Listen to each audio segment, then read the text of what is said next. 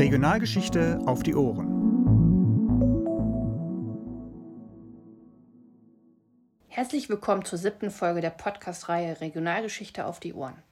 Dieses Mal sprechen wir über ein derzeit aktuelles Thema, über das neuartige Coronavirus. Wer sind wir? Mein Name ist Katrin Neute und ich bin im LWL-Institut für Westfälische Regionalgeschichte für die Presse- und Öffentlichkeitsarbeit zuständig.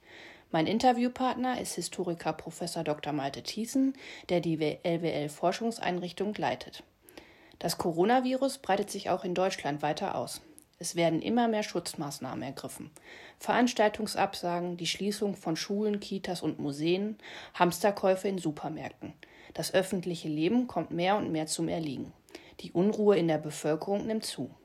Herr Thiessen, worin begründet sich die Angst vor Seuchen in der Gesellschaft? Seuchen, könnte man sagen, sind die sozialsten aller Krankheiten. Sie schüren Ängste, weil sie jeden treffen können. Mitmenschen mutieren so auf einmal zu Bedrohungen und die Familie und Freunde äh, zu schutzlosen Opfern. Die Seuche, das sind also immer die anderen und das macht Angst.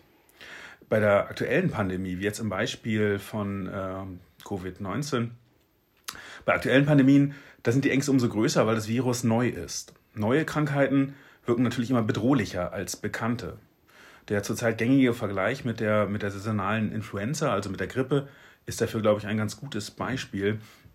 Auch wenn es zynisch klingt, wir haben im Grunde gelernt, mit den Toten der Grippe zu leben, weil wir sie eben kennen. Und das, obwohl es gegen diese Krankheit sogar eine Impfung gibt. Ähm, das, das Neue ist äh, außerdem äh, förderlich für die Verbreitung von Vermutungen und Verschwörungstheorien. Und gerade jetzt im digitalen Zeitalter gehen diese Meldungen dann eben schnell viral, wenn man das so sagen darf. Menschen äh, möchten das Unbekannte einordnen, das Neue, um Sicherheit zu gewinnen und ihr Leben planen zu können. Das ist natürlich erst einmal ein ganz natürlicher Prozess. Leider greifen wir dabei oft auf Stereotype und Deutungen zurück, die weniger mit der medizinischen Lage zu tun haben, sondern sehr viel mehr mit unseren Weltbildern. Nur kurz, vielleicht ein Beispiel. Sorgen vor Migranten oder Randgruppen oder vor gewinnsüchtigen Pharmaunternehmen, vor einem allmächtigen Staat oder umgekehrt vor einem hilflosen Staat. Alles das sind dann äh, Erklärungen, scheinbare Erklärungen, die Ängste aber noch befördern oder sogar für Panik sorgen können. Und diese Ängste, diese Panik, die sind dann mitunter genauso gefährlich wie die Seuche selbst. Zum Beispiel jetzt äh, die gegenwärtigen Hamsterkäufe von Sterilisationsmitteln und Schutzmasken zeigen das ja leider ziemlich deutlich. Welche historischen Beispiele gibt es denn für solche Ausbrüche? Ähm, tatsächlich freut man sich als Historiker jetzt ja erstmal, äh, dass die Seuchengeschichte wieder so eine große Rolle spielt. Ähm, besonders beliebt sind momentan meiner Wahrnehmung nach Bezüge auf die Pestpandemien, zum Beispiel des 14. Jahrhunderts, oder natürlich vor allem auf die spanische Grippe von 1918-19 mit äh, zwischen 25 und 50 Millionen Toten. Man könnte diese Liste des Grauens aber problemlos auf die jüngere Zeit fortsetzen. Ähm, sofort hatten zum Beispiel die Kinderlähmung oder auch die Diphtherie bis in die 60er Jahre tausende Opfer allein in der Bundesrepublik. Ähm, jetzt vor allem natürlich unter Kindern. Und noch in den 70er Jahren wurden immer wieder die Pocken in die Bundesrepublik eingeschleppt. Und der Ausbruch von, von AIDS, HIV in den 1980er Jahren, auch der forderte natürlich unzählige Tote. Was lässt sich aus dieser Geschichte denn für die Gegenwart lernen? Also zunächst einmal, glaube ich, macht die Seuchengeschichte die Gefahren von Stereotypen sichtbar. Während der Pestepidemien zum Beispiel, da gerieten bereits immer wieder jüdische Einwohner von Städten ins Visier. Sie wurden als Pestbringer oder als, als Brutstätte sozusagen ausgegrenzt und zum Teil sogar ermordet. Und trotzdem, glaube ich, machen wir es uns zu einfach, wenn wir solche Ausgrenzungen nur auf ein finsteres Mittelalter reduzieren. Wenn man jetzt zum Beispiel an die Ausgrenzung von Schwulen in den 1980er Jahren denkt, in den 80er Jahren, da wurde AIDS als homosexuellen Seuche, wie es hieß, ähm, tituliert. Ich glaube, dann sind das nicht minder abschreckende Beispiele für ganz reale Bedrohungen, die eben von solchen Stereotypen, von solchen Zuschreibungen ausgehen. Ähm, das ist vielleicht also eine Lehre. Wir sollten vorsichtig sein mit vorschnellen Zuschreibungen und Erklärungen und uns bewusst machen, dass Menschen selbst heute noch ausgesprochen mittelalterlich reagieren können. Ähm, eine zweite Lehre aus der Geschichte lautet Aufklärung. Von der Antike bis heute finden wir zahlreiche Versuche, ähm, Seuchen einzudämmen, also insbesondere mit Hilfe autoritärer Maßnahmen, also sozusagen von oben die Seuche bekämpfen zu wollen. Solche Versuche waren allerdings, auch das zeigt die Geschichte, fast immer zum Scheitern verurteilt. Selbst im Dritten Reich, das ist natürlich nun ein System, wo die Möglichkeiten autoritärer Maßnahmen besonders erschreckend groß waren, da, selbst da setzte man zum Beispiel bei der Diphtherie-Schutzimpfung zähneknirschend ähm, auf Freiwilligkeit und Aufklärung, weil Zwangsmaßnahmen wenig Erfolg hatten. Vielleicht noch um ein positiveres Beispiel zu nennen für Aufklärung. Ähm, das wäre die Aufklärungsarbeit von Robert Koch Institut und Bundeszentrale für gesundheitliche Aufklärung seit den 1970er Jahren. Seitdem hat sich ein offener Umgang mit Infektionskrankheiten etabliert.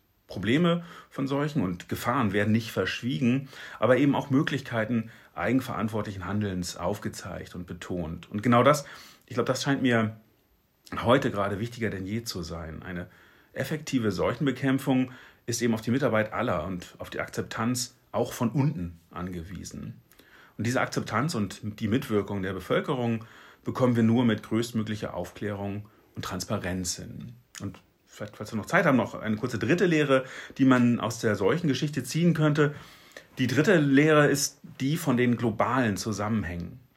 Seuchen durchbrechen jede Grenze. Das ist zunächst einmal eine Binsenweisheit, äh, die für uns jeden auf der Hand liegt. Und auch bereits im 19. Jahrhundert für internationale Kooperation im Kampf gegen Infektionskrankheiten sorgte.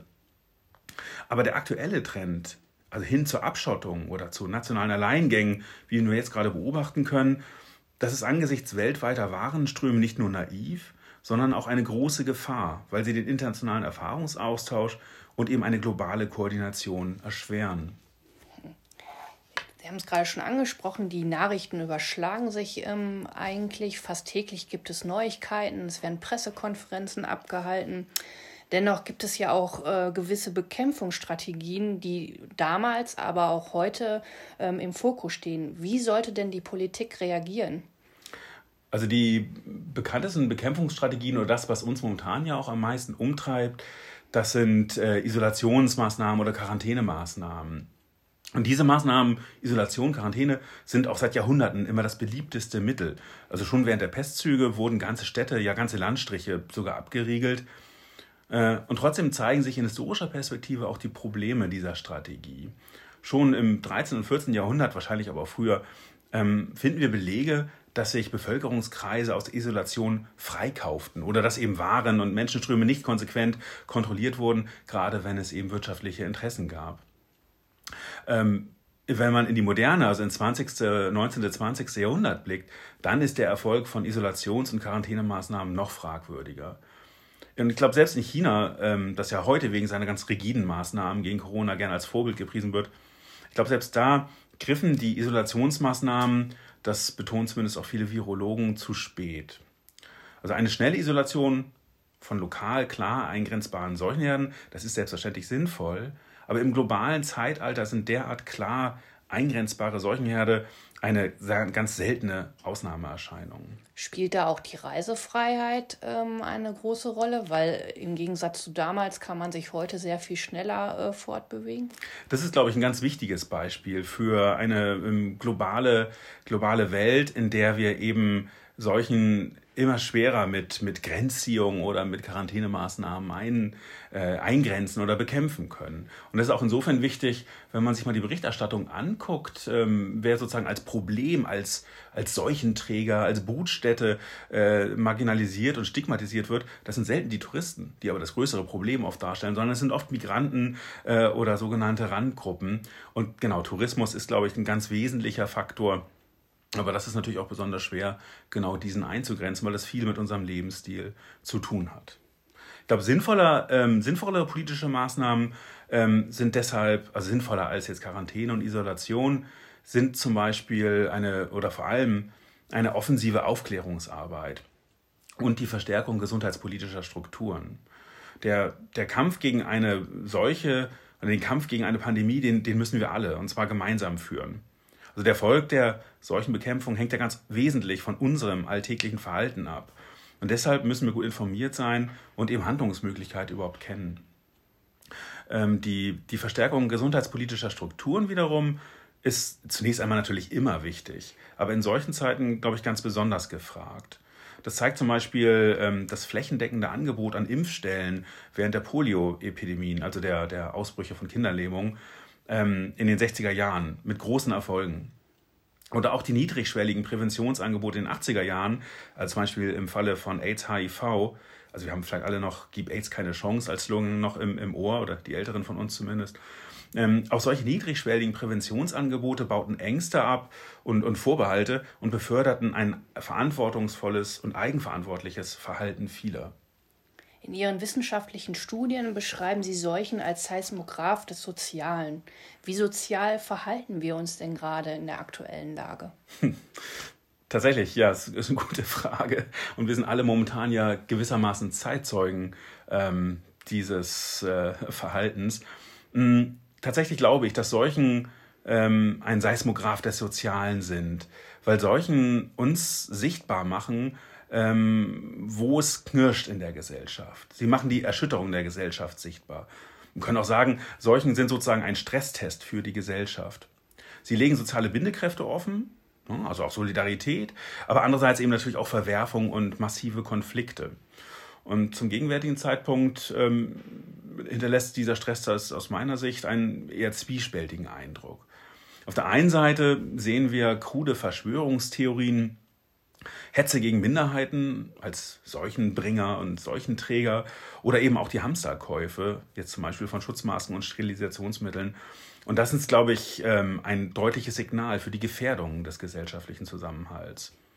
Auf der anderen Seite sehen wir, ich glaube, gerade in den letzten Wochen jetzt im sozialen Nahbereich viele Formen sehr solidarischen und auch verantwortungsvollen Verhaltens, das uns, glaube ich, Mut machen kann und auch ein Vorbild sein sollte. Zum Beispiel das Einkaufen für ältere Menschen im Nachbarhaus oder die, die Unterstützung von, von Pflegekräften und Ärzten oder die umsichtige ähm, Selbstisolation, also das äh, in Quarantäne gehen von potenziell Erkrankten. Ich glaube, das zeigt vielleicht dann doch, dass wir aus der solchen Geschichte ein wenig gelernt haben. Vielen Dank für das Gespräch und bleiben Sie gesund. Regionalgeschichte auf die Ohren.